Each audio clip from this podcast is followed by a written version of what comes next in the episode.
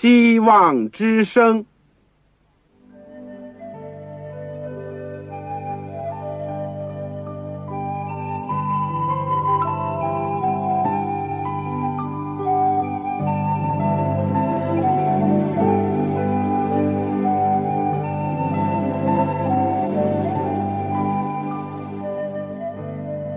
各位听众朋友，各位弟兄姐妹，欢迎您收听信徒培训这个节目。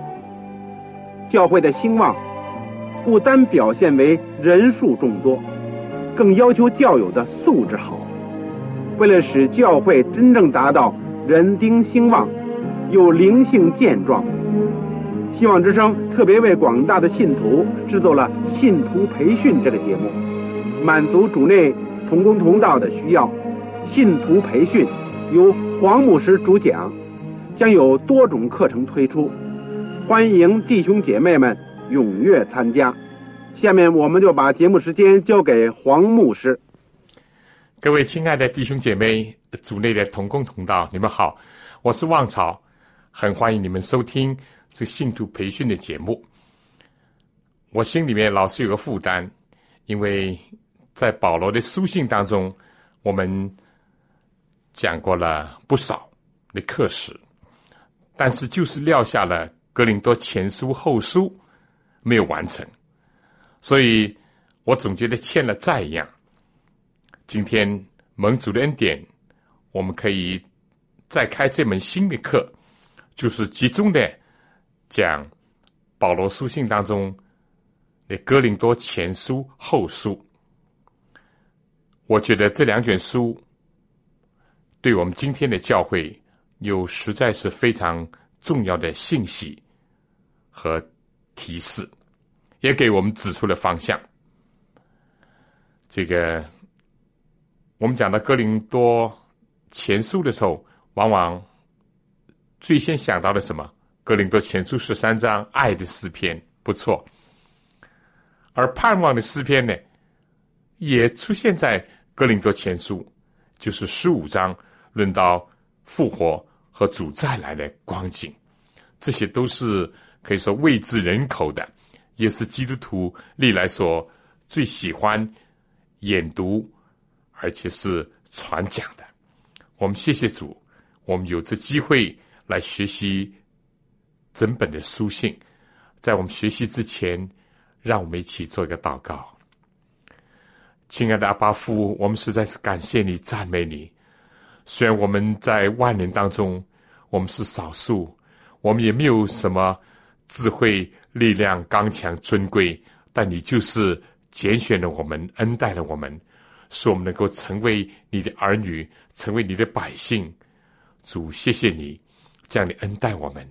只是我们还生活在这世界上，我们还有很多的天路要走，还有很多的困惑要对付，还有。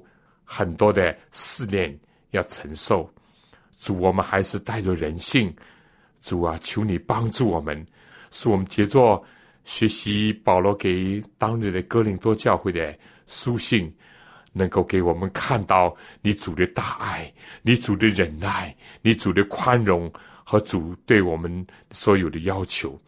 我们也看到今天的教会所有的需要和软弱，以及有些光景。非但是重演了当日教会的光情形，而且甚至于更加有过而无不及。主啊，你怜悯我们，因为你是教会的元首，你是为我们信心创始纯忠的主。求你不撇弃我们，总是一步一步的带领我们，使我们更加靠近你，直到有一天能够欢喜快乐、无瑕无疵的在主里面，能够欢然的见你。求主垂听我们的祷告，赐给我们所有的同工同道，你各地各方的教会。我们短短的祈求感恩，是奉靠主耶稣基督的圣名。阿门。这个弟兄姐妹，哥林多前书，我们今天呢是先讲一下这个总论，因为每一卷书信，我们一定要。明白他的当时的时代的背景、写作的背景，将会对我们有更多的帮助和认识。我们知道书信是各种文体当中的一种，它的特色呢是最具个性的。保罗的书信呢，至少是占了新约圣经二十六卷的一半，是吗？他们更多的像一般普通人所说的书信，而不是公函或者是官式的文书。如果我们说这个言为心声。就是言语是心灵的声音，那么从书信的这个字里行间呢，你更加可以看见作者的灵魂和他的人品风貌，尤其是流露了作者的感情。所以难怪就是在启示录的第一大段呢，就是基督就是教会的主，教会的元首。写给教会的七封家信，不论是这些书信或者保罗的书信，当你读着、想着，就好像基督或者他的使徒已经来到你的面前，甚至于步入你的心门。我们从圣经上都知道，使徒保罗不是一个隐藏自己感情和观点的人。在这个灵感下呢，他挥笔疾书，慷慨陈词，或者是他托腮深思，口授诸记，以至于他所留下的书信呢，就成为今天教会和圣典当中的宝藏。保罗书信既有被称为早期书信的，我们已经学习过了，就是。帖撒罗加前书后书，又有叫做监狱书信的，就是保罗在坐牢的时候所写的，就是以弗所书、格罗西书、腓利比书、腓利门书。更加有通称是教母书信的，就是提摩太前后书和提多书，因为都是一个老传道写给那些年轻的传道者的这些肺腑之言。此外呢，还有一组就是被称为属于救恩性质的书信，那就是著名的罗马书和加拉太书了。这两卷我们已经研究过了，而哥林多前后书呢，大致上也可以列在这最后的一组当中。不过这两卷书信，尤其是哥林多前书呢，更加是着重于实用的神学。这个保罗书信，我们过去至少研究了十几封，你一定会发现，每一封书信呢，都是分为前后两个部分。前半部呢，往往是教义和理论的成分；后半部呢，就是结合了具体的灵性和生活和教会所有的问题，真可以说是理论联系实际啊。这样呢，既非是无根的浮萍，但是也不是深不可测。它含有许多上天的启示、金玉良言和警示的声音，并且呢，也明显的有个人喜怒哀乐的一个记载。我们说，哪怕他写在两千年前的小亚细亚，但对于今时今日呢？仍然充满了活力和教义。我不晓得你怎么样，一般的人都很喜欢见到来信，甚至喜欢分享别人所写的信，这是很自然的。但是，如果我们今天要把这个书信去做研究呢，却明显有一个困难。你想到吗？那就是只知其一，不知其二。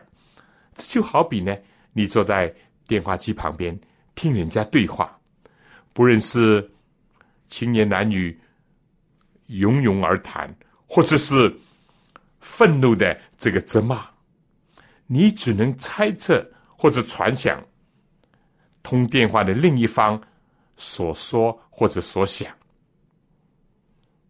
今天，因为我们没有见到对方的来信。不能加以比较分析。因此，通信人呢，另一方的情况就有待于从所回答的信当中来加以推敲，或者是仔细的寻觅了。这样呢，我们就能够尽量的重组，或者是还原当初的真相。当然，这对于两千年后的我们呢，是更增加了一些难度跟神秘感，令我们呢。不时的要质问：保罗为什么要这样讲？为什么要这样的发出训勉呢？到底他听到、看到或者想到什么呢？今天考古的发现呢，我们说感谢主，多少给了我们一些帮助。尤其是这个从现在所保存的古代那些写在 papyrus，就是蒲草纸上面的书信和文件。就是我们觉得呢，作为保罗书信的形式和结构呢，并没有超越当时的风格。它往往包含着作为书信起头的问安啦，紧接着的就是主导祈愿和感恩，然后就来到了信件的主要的内容或者是特别的事件，最后就是。问候致意，其实它和今天的书信结构呢也不相上下，尤其是基督徒的信函呢更加接近。当然，也可以认为基督徒的书信是受了圣经的影响。不，总之呢，就形式来说，保罗的书信对现今的人来说呢也并不很陌生，但就其内容来讲呢，有时候就比较费解了。这是有关于保罗书信书信的形式这一点。下面呢，我想为了更好的研究和明白哥林多前后书，我们必须要对格林多的地理和历史、它的居民文化、宗教的情况呢，多少有一些了解。先讲地理吧。格林多城是位于希腊布罗奔尼撒。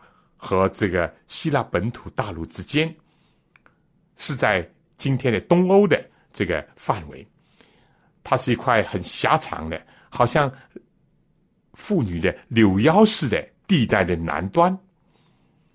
城的南部呢，更加有著名的雅科哥林多山，这山高一千八百尺，这个山顶上山巅呢，有一个可以容整个城市。的人去居住的地方，水源又很充足，因此呢，就成为哥林多的一个屏障。再加上它两边又是海湾，就是哥林多湾和这个萨罗涅湾，这样呢，就形成了最佳的战略要地。它离开东边的雅典卫星城市呢，仅仅是四十五个海里。这样的一个地理位置，那么它的历史呢？我们说保罗工作的时候呢，格林多只是一座还没有一百年历史的一个新的城市，但是呢，它的过去有光荣和悠久的这个历史。这个希腊大诗人荷马就称它作是富有的格林多。由于这个地势优越，他居然和雅典。底比斯 （Spartak） 争霸比美，马其顿王和亚历山大大帝呢，曾经以他作为希腊同盟的总部，但是罗马呢，在干预希腊和马其顿的战争当中得胜，罗马的胜利，谁知道成了哥林多的陷落？特别在公元前四十六年，格林多城遭到罗马大将的掳掠，从此就。一落千丈。但一百多年以后呢，该杀犹留，他独具这眼，在公元前四十二年，他差遣那些退伍的军人和那些已经不再做奴隶的自由人呢，重建哥林多，而且成为罗马的殖民地之一。随后有一段繁荣的时期，这个该杀阿古斯都的时候呢，以他作为亚细亚省的首府和总督的驻地。保罗的时候呢，更加成为布罗奔尼斯的一个大臣。事实上，这个哥林多成为整个罗马帝国的四大这个城市之一。当然，罗马了、以弗所了这些，而哥林多也是其中之一。讲到居民呢，可以说是各方的人士都有：罗马人、希腊人、犹太人，还有来自各处。去谋生啊，或者是旅游啊，或者经商的人，可以说是三教九流，这个贫富汇集之处，也正像今天的这些世界的大都会，很多农村的或者各国的人士都涌到那里。估计哥林多在保罗的时代呢，大概有六十到七十万人，那相当可观了。这是两千年前的情况。但三分之二都是奴隶，因此呢，城市的这个弊病和危险的迹象呢，都逐一的呈现。很明显的，就是贫富悬殊各方面的差异很明显。那么讲到它的文化和宗教，当地呢，因为是商业很兴盛，所以文化方面呢，就并不很显著了。不过，它的陶器就好像我们中国的这个陶器、瓷器很出名。它的陶器呢，运销各处。至于运动和竞技的盛况呢，仅仅亚于奥林匹克。但讲到社会的风气和道德呢，可以用一句话我来概括它，就是堕落不堪。我们知道，直到今天。这哥林多人这个字在英文还是作为酗酒、放荡和淫乱的一个同义词。什么原因呢？和这个城市有一个爱神，就是阿弗洛狄的的荒唐的祭祀是有关的。而在这个雅克哥林多山峰呢，建有一个巨大的庙宇，而且有成千名的庙妓，供前来所谓。崇拜的人放纵。除此之外呢，还有雅典娜、亚波罗等一百多座的神庙，也有埃及人所供奉的这个伊瑟斯和这个 Serapi 的神庙。所有这些呢，都是奉行着立即招助的祭祀，很欢迎。唯一的这个这个。药神或者医神呢？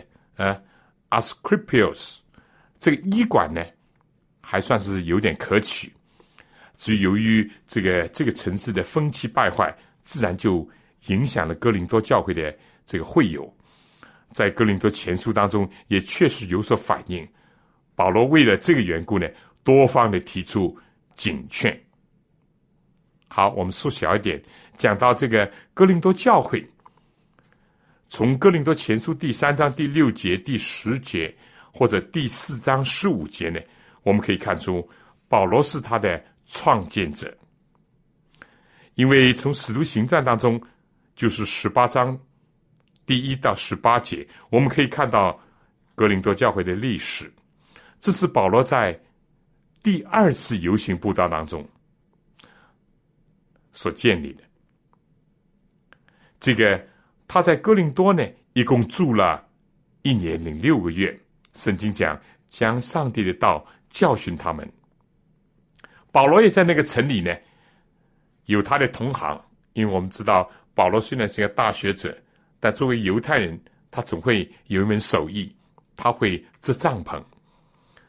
就是有一对从意大利来的夫妻，这个雅居拉、百基拉。做保罗的童工。此外呢，当地他还有个朋友，包括了管会堂的基利斯布里家和已经归主的希腊人提多尤斯度一家，都是保罗的忠实的信徒和跟从者。我们说，尽管有些顽固不化的犹太人反对和毁谤保罗和他的信息，但上帝在意象当中对保罗说的话呢，足以大大的增添他的信心、力量和工作的日程。主说：“不要怕，只管讲，不要闭口，有我与你同在，必没有人下手害你，因为在这城里，我有许多的百姓。”但愿今天。很多的童工也听见这句话，成为你的力量。我们说，在著名的塞内卡的长兄加流做殖民地的总督的时候呢，犹太人又起哄闹事。但加流是一个这个洞察内情而不受理那些无谓的控告的人，他也不为难保罗。以后保罗呢，又在哥林多住了多日。再往后呢，百基拉、雅居拉更加帮助了一个生在亚历山大、最有学问、最能讲解旧约圣经，也在主的道上受了教训、心里火热，把耶稣的事详细教训人的亚波罗。但是呢，他在道理上还有些不足之处，在这个亚居拉、百基拉的帮助下呢。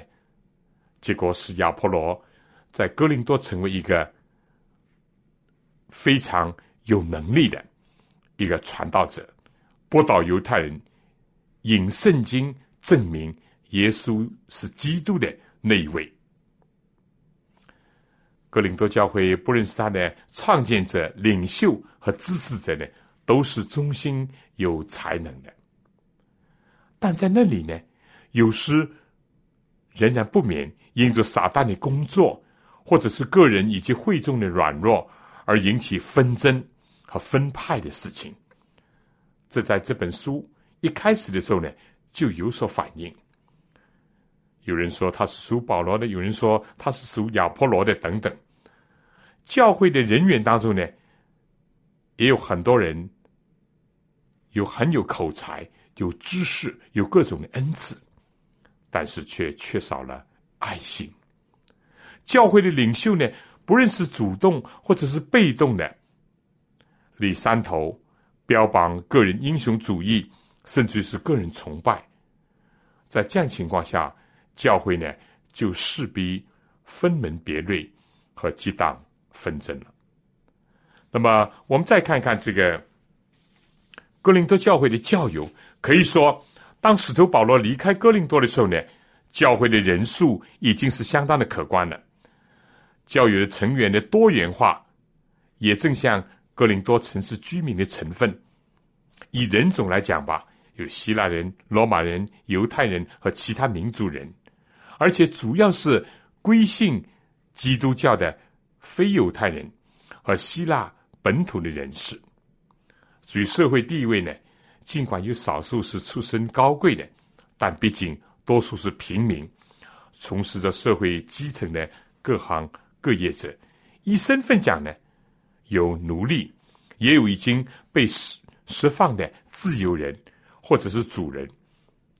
这样呢，从经济上看，当然有少数是富有的，但无疑大多数仍然是贫困的。说到信仰的程度呢，我讲。嘴上呢，头脑里面的信仰为数不少，而异教的影响，格林多城市的腐败的影响，也已经深入了会众当中。这些就是引起保罗写这封书信的主要的动机。因为不认识这个格莱斯家里人带来的消息，提到教会有纷争也好，或是教会的使者史蒂凡。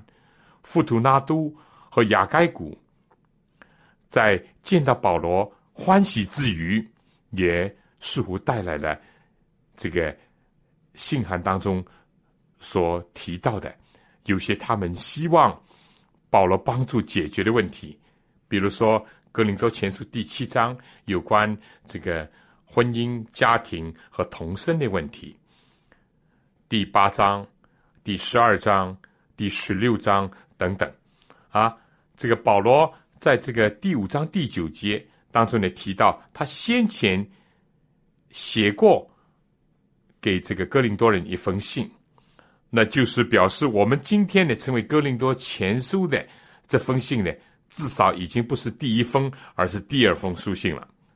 至于讲到写作的地点呢，从这个第十六章第八节看呢，这个信是在各座爱琴海这个对面的以弗所所写的。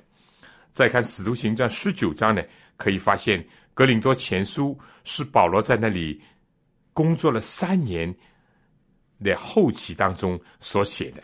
使徒想留在以弗所，一直到五旬节，然后呢，经过马其顿去看望他们。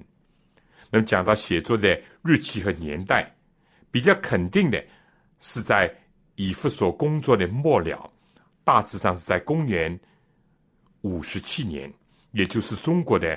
东汉就是汉光武的时期。好了，我们先来看一看这个《哥林多前书》的内容，好不好？有个总的印象。我希望你能够读一遍。我最近读了好几遍。你读完了一整遍，或者有机会读第二遍、第三遍，你对《哥林多前书》会有一个总体的一个概貌，有个认识。从第一章到十六章看一遍呢，就不难发现主要的内容呢。是有关教会生活教义上的问题，它的结构呢是针对哥林多教会在这两方面存在的问题，保罗给予指导和解答。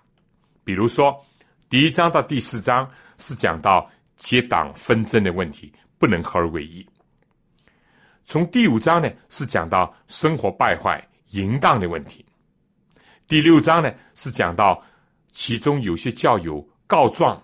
告到教外和异族人面前。至于第十一章呢，是讲到这个妇女在崇拜当中的体态的问题。后面第十二到十四章呢，是讲到守圣餐的时候混乱的现象啦，或者是关于恩赐的问题。个人恩赐不同，但不应当互相的排斥，不应当互相不接纳。因为大家都是肢体，应当要相互的服侍。恩赐固然好，但是爱心更重要。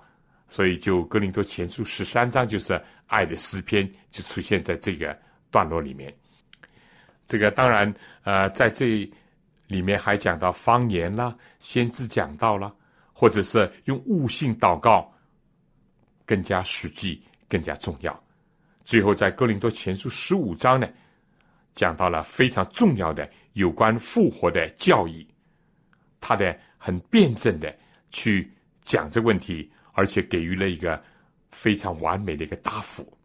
十六章结尾的部分，当然是保罗的计划以及他的劝勉和问安。这卷和罗马书同样的，都是属于新约书信当中篇幅最长的，反映了哥林多。教会的问题多多啊，而保罗呢，却是用最简洁的语句和最彻底的智慧，就是以基督和他的十字架去解决这些教会现存的问题，而爱呢，又是他的核心，正像格林多前书十三章所表达的。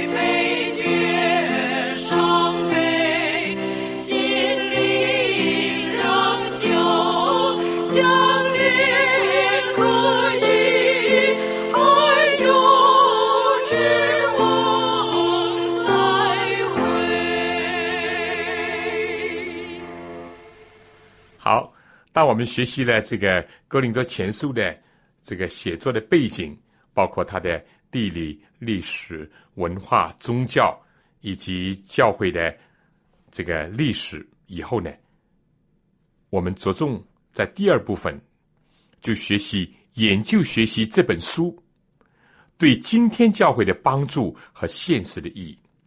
我前面已经讲过，哥林多前书可以说是一个实用神学的。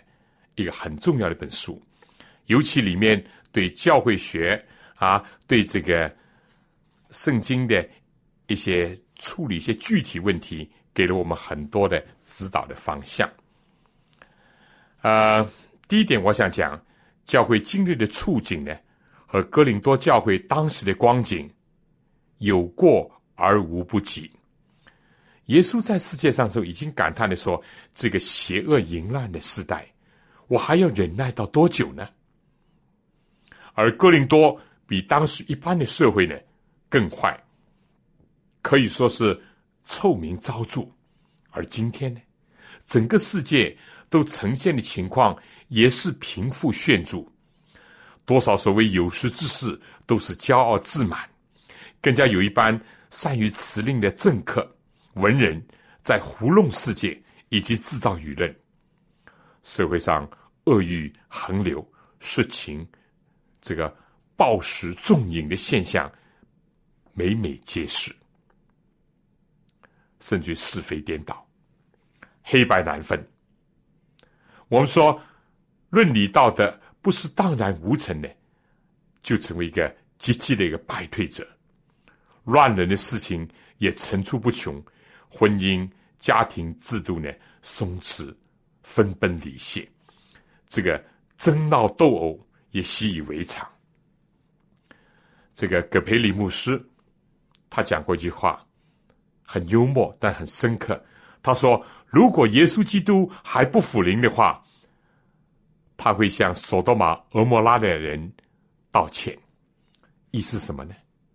当时索多玛、俄摩拉因着罪大恶极，上帝用天火烧灭了他们。”来到了今天，这个社会道德的光景真是每况愈下。我们看到哥林多教会，也想到今天的教会和社会。我们说，教会不是生存在真空或者孤岛上，一旦他轻获了基督作为他的元首，做他的头，而对内呢，既不能像上帝的家，给弟兄姐妹温暖、支持、谅解。和力量，对外又不能成为真理的注释和根基，发挥它在社会当中做中流砥柱的一种作用，以及充当维护正义的道德的堡垒，他就要受到外界的侵蚀和进攻。社会上发生的坏事，也要传染到教会当中来，尤其当教会离经背道，或者跟世俗联合妥协。投靠或者是巴结政权，挪移真理的界势，降低属灵的标准，教会内部的问题就一定会多多的滋生了。按照圣经启示的预言，幕后灵异上的巴比伦呢，一定会兴起，而最后一代的教会又是老底家的教会，自以为富足，一样都不缺，其实是贫穷困苦、可怜、瞎眼、吃身的。这充分应验了使徒保罗在提摩太后书所预言的。保罗说：“你该知道，在末世必有危险的日子来到，因为那是人要专顾自己，贪爱钱财，自夸狂傲，绑毒，违背父母，忘恩负义，心不圣洁，无亲情，不解冤，好说谗言，不能自悦，性情凶暴，不爱良善，卖主卖友。”任意妄为，自高自大，爱厌了，不爱上帝，有敬虔的外貌，却背了敬虔的实意。明显的，这里是指着教会内部的情况讲的。当然，我认为，如果一个登蒙上帝真理亮光和恩典的教会尚且沦落到这个地步，你可以想象世界的混乱和道德的黑暗是什么光景。由此看来呢，我们。读了这哥林多书，发现他有这么多的问题。既可以有助于我们理解当今教会为什么发生某些问题，更加应当引以为戒和省察自己。我们会不会比起格林多教会来有过而无不及呢？我想下面呢，我们呢就来看看哥林多教会当中出现的几个不良的现象，再结合着我们今天的教会有没有在他们的当中找到了我们自己的影子。第一，就是分派和分裂的问题。就算是由于使徒保罗亲自建立和长期培养的教会，根据哥林多前书十五章第一到第三节，他也是领受了福音那个教会，并且有不少得力的同工和弟兄姐妹组成的一个教会，又是一个口才知识全备的教会，并且一定程度上是在风浪当中成长起来的教会。居然仍然会有分派、纷争以及分裂的活动，什么原因呢？怎么能够避免，或者如何去解决呢？是否也要像哥林多教会那样，从内斗到外告呢？教会上层如果不团结，就有互相尊重，告状到外面，那有什么稀奇呢？今天的教会当中。不是也有这种现象吗？这是一个问题。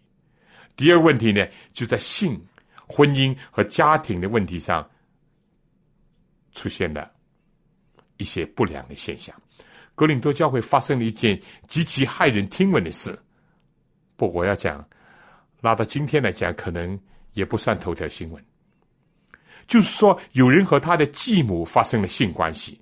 保罗说：“这样的淫乱，连外邦人当中也没有。但从这个第五章第九到十四，第六章啊，这个第九节开始，或者第七章第一一节看起呢，就是男女关系的混乱，在哥林多教会呢，并非绝无仅有。今天的教会又如何呢？我们说社会上的离婚现象直线上升。”教会内虽然比例比较低，但是也为数惊人。以美国做例子，社会上尤其是在这个美国的西部，离婚率是二分之一，两对结婚，一对离婚，而教会居然也达到了百分之二十五左右，甚至于也有乱伦的事情发生。属于什么婚前性行为了、同性恋同居不结婚了，或者是素娼嫖妓等等，都有。巴比伦不仅仅是在属灵的含义上，也在婚姻、家庭、男女的关系上表现出来。同时呢，另一方面，我们说女权运动有的时候也走上了极端，又产生一些负面的影响和恶性的循环。日光之下固然没有新事，现在有的以前也有，但明显的当代发生的事情，在数量、比率和花样上。可以说是空前的。我想保罗对格林多信徒提到了古时以色列人的经历的时候讲，他们遭遇这些事都要作为见解，并且写在经上，正是警戒我们这末世的人。这样看来，古以色列也好，格林多教会所发生的事情也好，以及圣经当中许许多多的事例，都。特别是对生存在今天的我们有关的，他们的教训是为我们而写的。第三，我想提到一个问题，另一个就是放纵饮食之欲。对，在这个古代，像哥林多那样地处欧亚这个水陆要冲、商业非常发达的社会，有人称作是古代。虚华的博览会，以及希腊的酒吧间，有着各种奢侈品，吸引各国的人。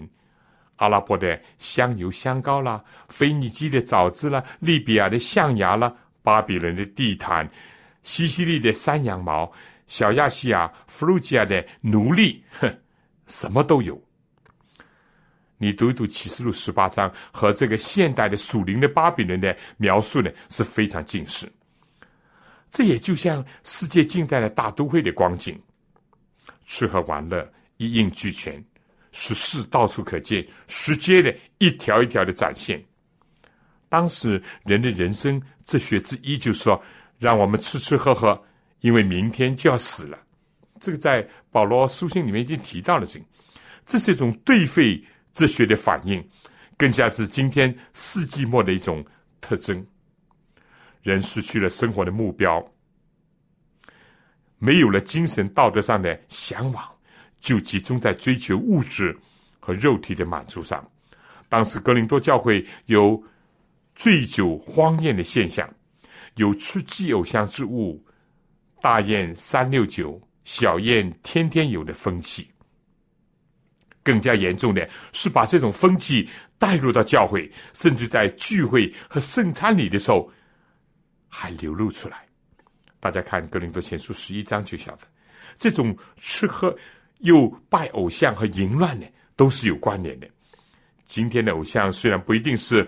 格林多人所拜的爱神，或者是他庙宇当中的神像，可是万变不离其中，都是令人和真神上帝疏远，令自己的钱财啊啊时间都放在物欲的祭坛上面，又同时呢，把应当照顾家人、传道者的生活起居、饮食的这种义务呢，放到疏忽了。再讲一个问题，就是教义上的问题。当然还有其他具体的问题，我们主张主席研究的时候提到。我想提提有个教育上的问题，就是说什么呢？那里人有人这个质疑肉体的复活，人有什么生命，我们说就有哪种生活。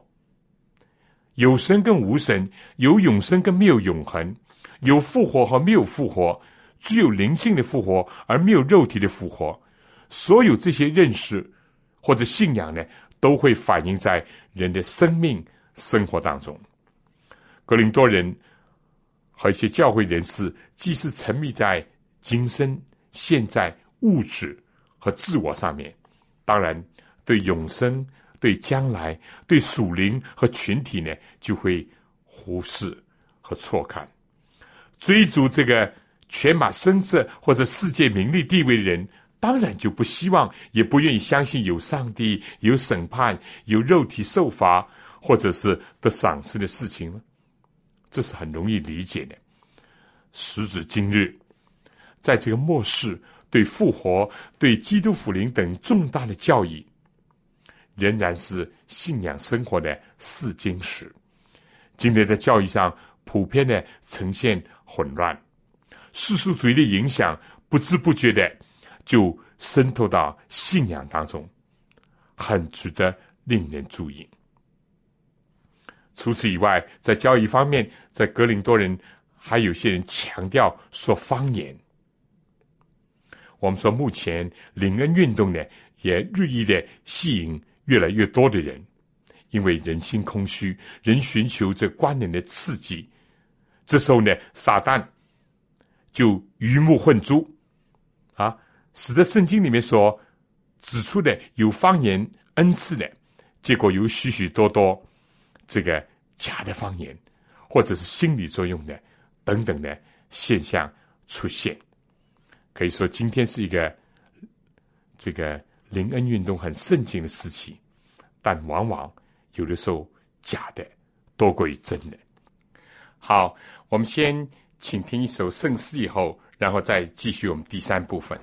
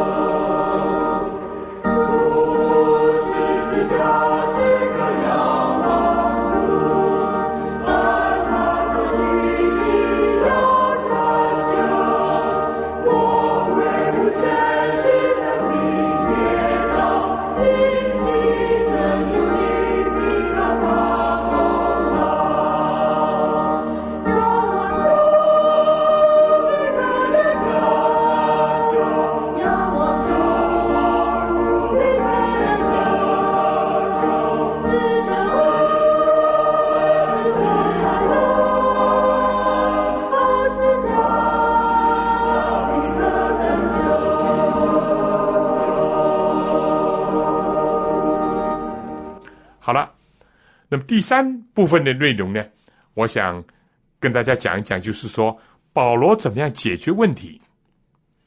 他解决问题的方法对今天教会的启示。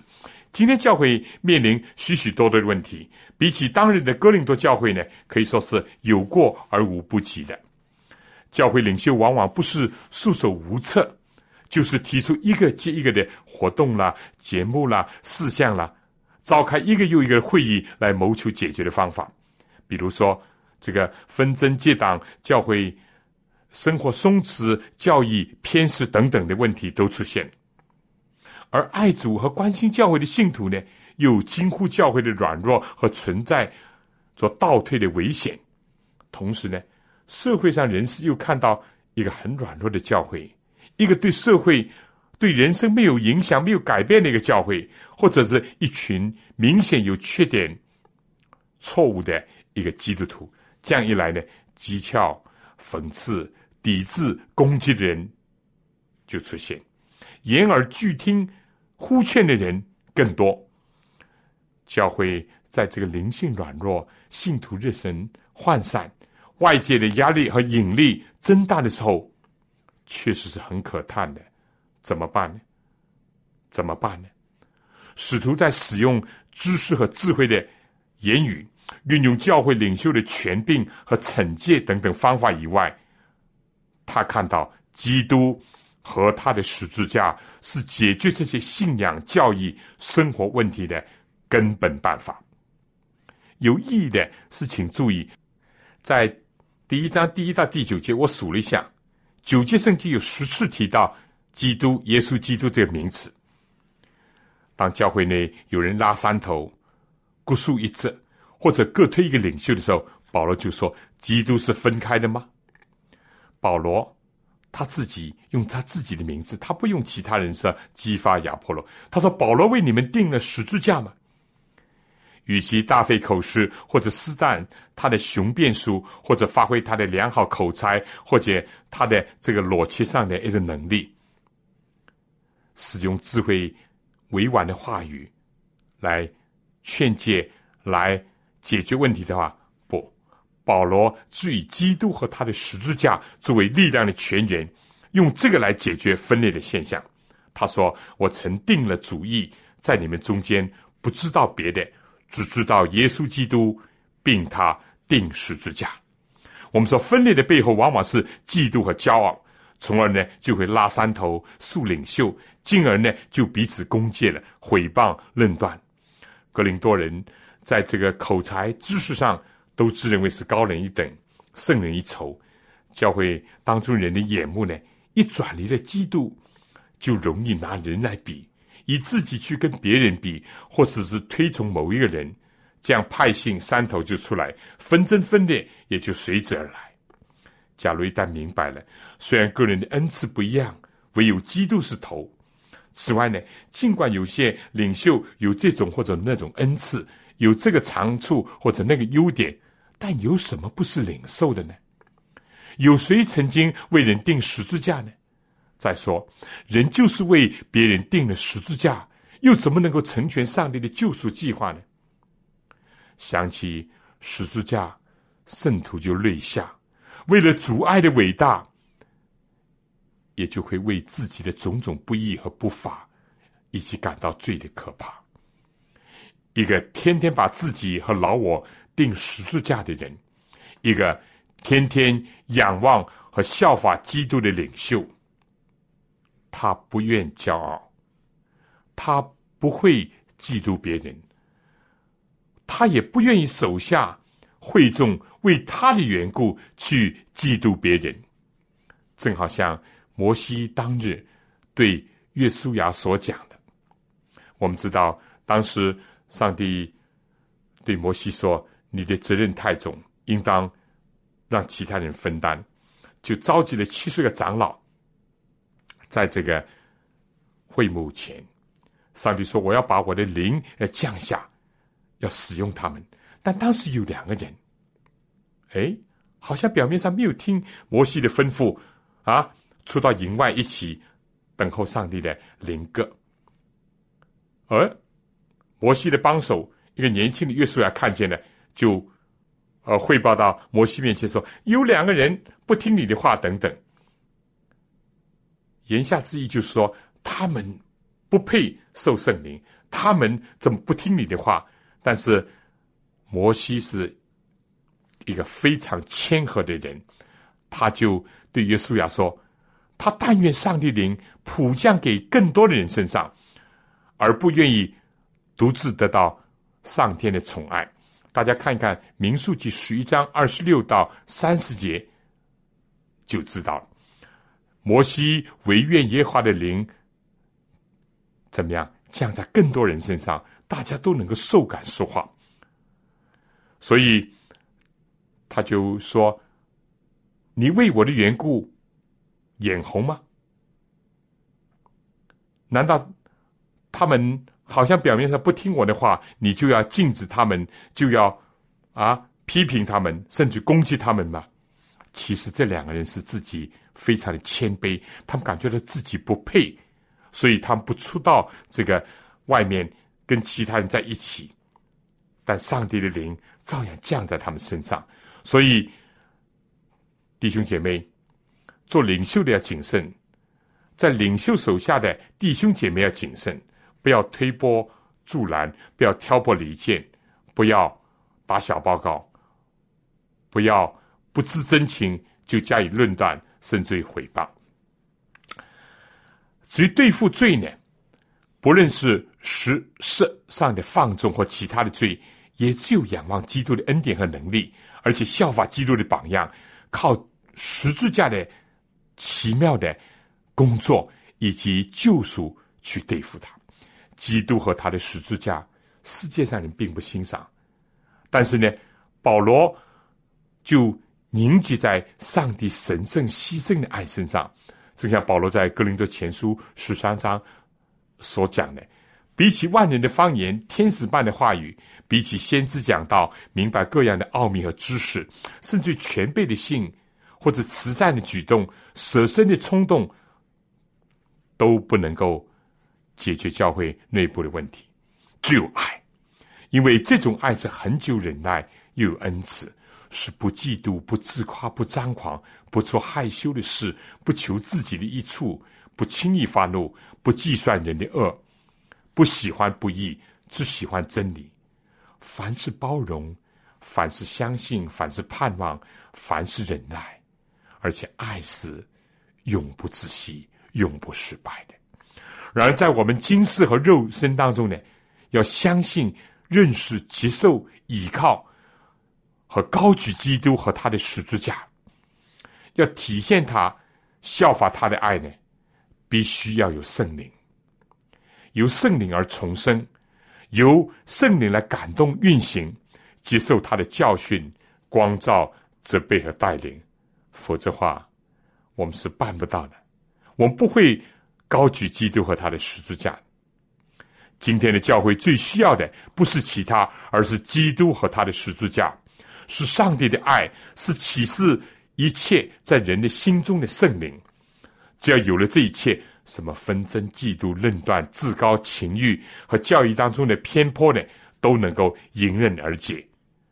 我要说，没有这一切，缺少这一切，再多的才干、金钱、方法都是没有用的。格林多教会出现的问题，仍然会再现在今天，甚至于更严重。但我们有没有依据保罗所用的方法去面对、去解决呢？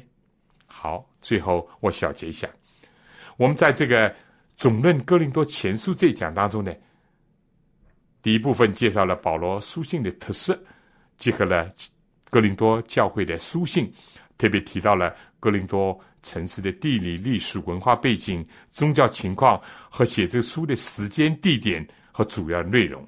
而第二部分呢，特别提到了反映在这本书当中的哥林多教会所存在的，包括结党纷争、淫乱、诉讼，这个呃妇女的这个仪态、聚会的次序，以及各种的恩赐的问题，并且联系到今天教会的这个情况加以对照。最后第三部分呢，我们是提出了。保罗解决这一切的最好的方法，以及他的关键所在，这也就是保罗的经验之谈和这本书的一个核心。教会有问题不奇怪，既不用灰心，也不能听之任之，或者是处置不当，唯有更多的仰望主和他舍身的十字架，而且不断的因为领受他的爱，而在圣灵的感动启示下呢，反照他的爱，以及很合适的对待自己和别人，也造就和建立教会，就基督的身体。在这世界上高举他，传扬他，弟兄姐妹，今天我们讲的是《哥林多前书》的总论。我们下次就会依着圣经第一章这样讲起，希望大家能够先把《哥林多前书》从头到底读一遍、读两遍，更多更好。下面呢，我想有几个问题讨论，希望大家能够思考，或者由小组一起讨论。第一，你对哥林多教会？